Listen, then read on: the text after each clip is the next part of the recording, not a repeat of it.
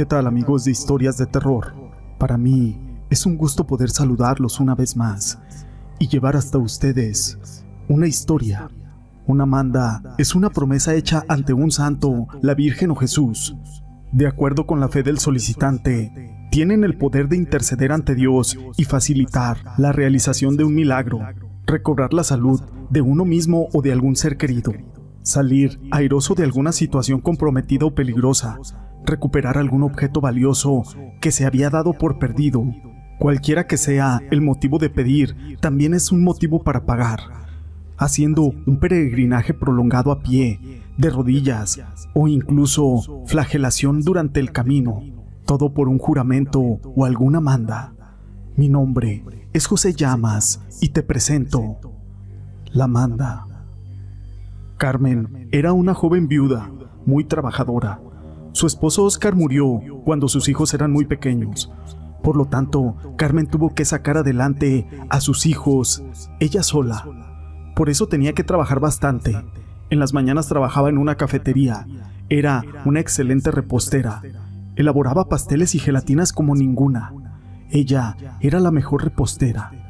Lo único malo era que le pagaban muy poco. Por las noches y madrugadas trabajaba de taxista. Una madrugada, un joven muy guapo y bien vestido le hizo la parada al taxi y en un tono muy serio le dijo la dirección a donde quería que lo llevara. El joven le preguntó a Carmen si no le daba miedo andar en la noche, por las madrugadas manejando aquel taxi, sobre todo con tantos peligros que hay en la ciudad. Carmen le contestó, me da más miedo que mis hijos no coman, joven. Desde que mi esposo murió, he sido madre y padre para mis hijos me han pasado muchas cosas que ya prácticamente no conozco el miedo. Una vez se subieron al taxi cinco muchachas y me asaltaron. Mis hijos se quedaron sin comer ese día. Por eso conseguí otro trabajo por la mañana. Soy repostera en una cafetería. No es por presumir, pero soy muy buena elaborando postres. Pero desgraciadamente el pago es muy poco y tengo que trabajar de día y de noche. Por mis hijos, ¿qué más hago? Si mis niños nada más me tienen a mí. Aquel joven le dijo, aquí, en esa casa de dos pisos de color verde, ahí párese, por favor. Y le dio a Carmen un centenario de oro como pago. Pero Carmen le dijo, no, joven, no puedo aceptar ese centenario de oro como pago. Además, el taxímetro solo marca 150 pesos y no puedo abusar de su generosidad. Entonces el joven entra a su casa y sale con dinero para pagarle a Carmen. El joven le pregunta a Carmen que si hace viajes largos por carretera. Carmen le respondió que eso depende, pero por mis hijos no me gustaría arriesgarme esos viajes en carretera. Solo lo hago para personas conocidas y familiares y algunos amigos. Pero usted se ve buena gente, joven. Me da mucha confianza. Pero ¿por qué la pregunta? Aquel joven le contestó lo que pasa es que quiero que me lleve a ver a la Virgen de San Juan de los Lagos. Carmen se sorprendió, pero le dice, Ay joven, pero ¿a qué hora? Si ya le dije que yo trabajo de día y de noche. El joven le dice, pida permiso para que me lleve y me traiga. Ándele, no sea malita, le voy a pagar muy bien. Pero Carmen acepta y le dice, está bien, cuando quiere que lo lleve a ver a la Virgen de San Juan de los Lagos. Aquel joven le dijo, venga pasado mañana a esta casa a las 3 de la mañana. No quiero que toque la puerta, solo toque el claxon del taxi. Carmen le pide prestado el taxi al dueño y le dice que va a llevar a un joven a ver a la Virgen de San Juan de los Lagos. Y el patrón le dice, sí, está bien, y qué bueno que me dices, ahorita mismo lo mando a revisión para que no tengas problemas en la carretera. Carmen volvió a su casa y se quedó dormida, cuando se dio cuenta de que era muy tarde, y obviamente no fue a trabajar a la cafetería. Y aunque ya era mediodía, Carmen fue a dar una explicación a la cafetería, y su patrón, muy enojado, le dijo a Carmen, Estás despedida, no te quiero volver a ver, fuera de aquí, poniéndola en vergüenza delante de todos los clientes. Carmen empezó a llorar y salió de aquella cafetería y va a una iglesia a desahogarse y a pedirle a Dios que mejore su situación económica. También le dice, Dios mío, mañana voy a llevar a un joven a San Juan de los Lagos y le pido que me ilumine en todo mi camino para que todo salga bien. Esa noche, Carmen le da de cenar a sus hijos y los acuesta a dormir, mientras se prepara para ir a la casa de ese joven a recogerlo, para llevarlo a San Juan de los Lagos. Cuando Carmen llegó a la casa de aquel joven, tocó el claxon del taxi. Entonces el joven salió de la casa y entró al carro. Carmen ve por la ventana que se está asomando un hombre mayor y le pregunta que si es su abuelo. El joven le contestó, es mi padre. Carmen continuó manejando y el joven iba un poco serio en todo el camino. Apenas unas cuantas palabras dijo. Cuando llegan a una curva, el joven le dice, Aquí han muerto muchos peregrinos que van a cumplir sus mandas a la Virgen de San Juan de los Lagos y no llegan. Aquí se perdió un amigo mío que fue siguiendo una luz que parecía ser una antorcha. Mi amigo la siguió y ya no regresó. No pudo llegar a la iglesia para pagar su manda. Así que continuaron su camino por la carretera hasta llegar al municipio de Lagos de Moreno, en Jalisco llegaron a la iglesia de la Virgen de San Juan de los Lagos. Carmen y el joven entraron juntos a la iglesia, pero como esa iglesia siempre está llena de gente, ambos se perdieron entre la multitud y cada quien se fue por su lado. Cuando Carmen salió de la iglesia, ve al joven recargado en el taxi, como esperándola, y le dice, ya es hora de regresar.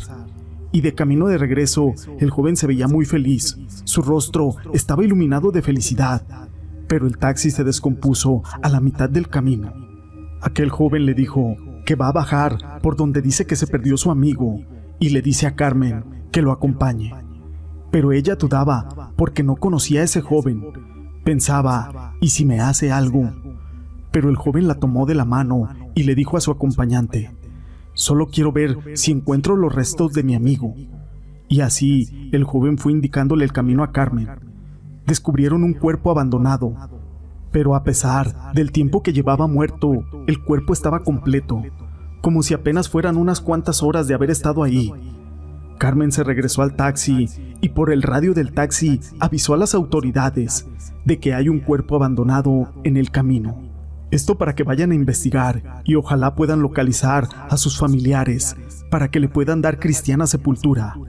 Carmen revisó el taxi y trató de prenderlo y prendió. Siguieron su camino hasta llegar a la casa del joven. Llegaron a la casa del joven y oscureciendo, aquel joven le dice, Carmen, muchas gracias por todo lo que hizo por mí. El joven le dijo, ¿cuánto va a ser, Carmen? Dos mil pesos. El joven le dice, está bien, dejé, entro a mi casa y si no salgo en diez minutos, toque la puerta, por favor. Pasaron los diez minutos y aquel joven no salió. Carmen tocó la puerta y salió un anciano y le dice que viene por el pago del pasaje de un joven que se acaba de llevar y traer, que fue a ver a la Virgen de San Juan de los Lagos. El pobre viejito empezó a llorar y le dice, ¿cuál joven? Que ahí solo vive un pobre anciano en soledad. Carmen le explicó todo lo que había acontecido y cómo había conocido a aquel joven hasta su llegada a la Virgen de San Juan de los Lagos, y que lo acababa de llevar de regreso a su casa. De hecho, en la madrugada que vine a recogerlo, lo vi a usted asomarse por la ventana, y cuando le pregunté a aquel joven quién era usted, él me dijo que era su papá. El viejito continuó llorando y le dice a Carmen, que pase por favor. Y Carmen al entrar a la sala ve un portarretrato con la foto de aquel joven y le dice al viejito, mire, es él a quien llevé a la Virgen de San Juan de los Lagos. El viejito seguía llorando y en medio de aquel mar de lágrimas le dijo, Hace 40 años perdí a un hijo de apenas 19 años. Se fue a una peregrinación a ver a la Virgen de San Juan de los Lagos y no regresó, ni lo encontraron. Ella le platicó todo lo ocurrido en el viaje en eso, aquel anciano contesta una llamada telefónica donde le dicen que gracias a un taxista y a su pasajero encontraron el cuerpo de su hijo. El señor colgó el teléfono y le dice a Carmen, Muchas gracias señorita, gracias a usted encontraron el cuerpo de mi hijo. Voy a reclamarlo y le voy a dar cristiana sepultura. el viejito entró a la recámara de su hijo y sacó un pequeño morral, pero muy pesado, y se lo dio a Carmen, junto con un sobre con un recado que decía el nombre de Carmen. Pero aquel anciano le dijo que no abriera el morral y el recado de aquel sobre hasta que llegara a su casa. Carmen aceptó, pues creyó que era un pequeño presente, porque tal vez no tenía dinero aquel anciano para pagarle lo del pasaje. Cuando Carmen llegó a su casa, abrió el morral y eran puros centenarios de oro. Después abrió el sobre que tenía su nombre y sacó el recado que decía, Carmen, gracias por tu ayuda, ahora ya descanso en paz.